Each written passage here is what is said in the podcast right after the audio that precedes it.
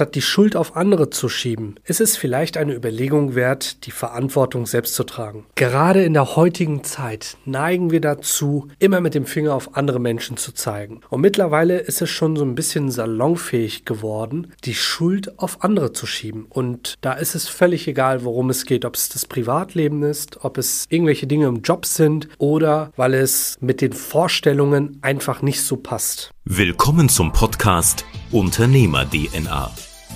Diese Folge wird dir vorgestellt von Mustafa Nemat Ali. Viel Spaß dabei.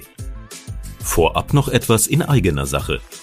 Diesen Podcast gibt es nur, weil bestimmte unternehmerische Skills immer mehr nach außen getragen werden sollen.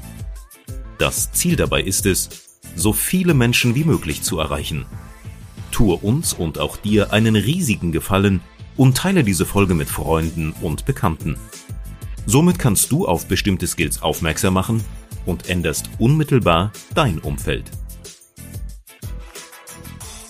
Mein Name ist Mustafa Nemat Ali und hier geht es um einen Rückblick in das vergangene Jahr. Und als ich diesen Rückblick erstellt habe, ist mir mal wieder bewusst geworden, wie einfach doch alles sein kann, wenn man selbst die Verantwortung trägt. Und darum soll es in dieser Folge gehen. Dazu würde ich gerne einmal kurz ausholen, denn wer befähigt mich, sowas überhaupt zu sagen? Und du kriegst vielleicht einen Blick dafür, wenn du mal ein bisschen hinter die Kulissen schaust. Dazu gehe ich mal in die Vergangenheit meiner meiner Geschichte. Und der ein oder andere verfolgt mich vielleicht schon eine Weile und weiß, dass ich in Deutschland als Flüchtling groß geworden bin. So war das beispielsweise, dass wir erstmalig in einem Asylheim waren, relativ weit weg von der nächsten Stadt. Das war eine ehemalige Kaserne, in der wir gelebt haben. Und von dieser Kaserne aus musstest du jetzt jeden Tag, vor allem die Anfangszeit, wo es noch keine Möglichkeit gab, zur Bushaltestelle zu kommen, knapp fünf Kilometer zu Fuß gehen und das bei Wind und Wetter.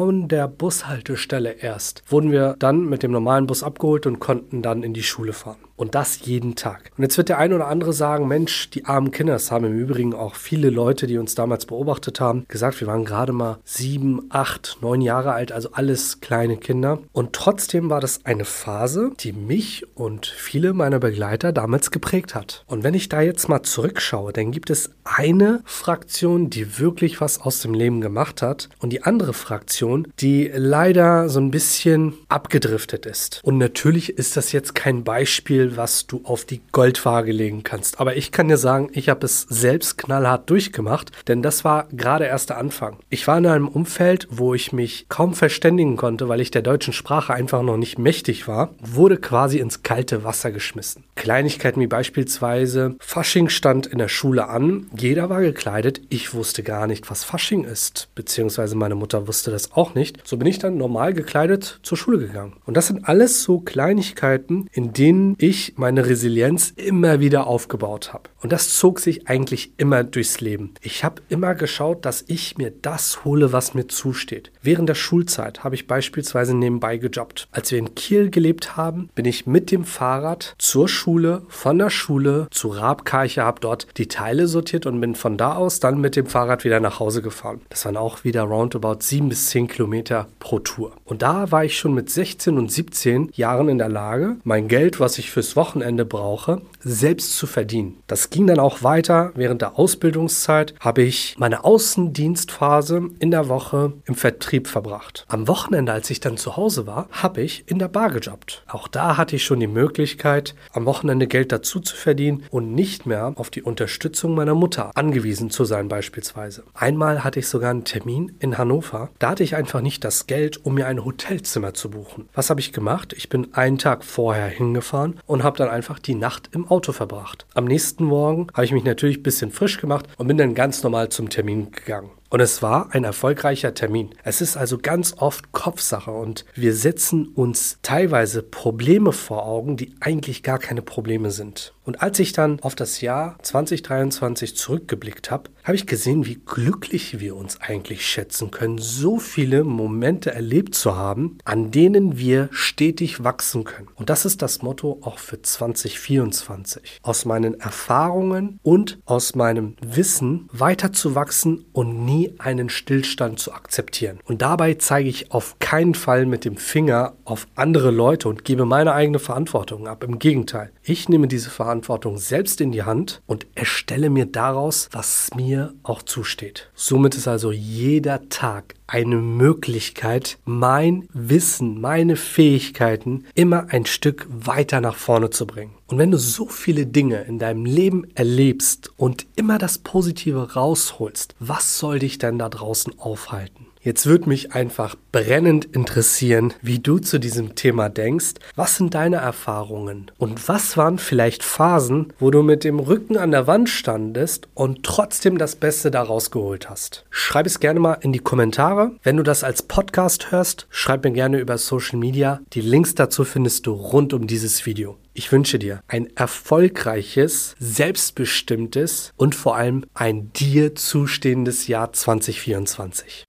Wenn dir dieser Podcast gefallen hat, dann vernetz dich auf Instagram, Facebook oder LinkedIn mit Mustafa Nemat Ali. Folge dem Podcast, um keine weitere Folge zu verpassen und hinterlasse gern eine 5-Sterne-Bewertung auf iTunes, damit wir noch mehr Menschen erreichen können.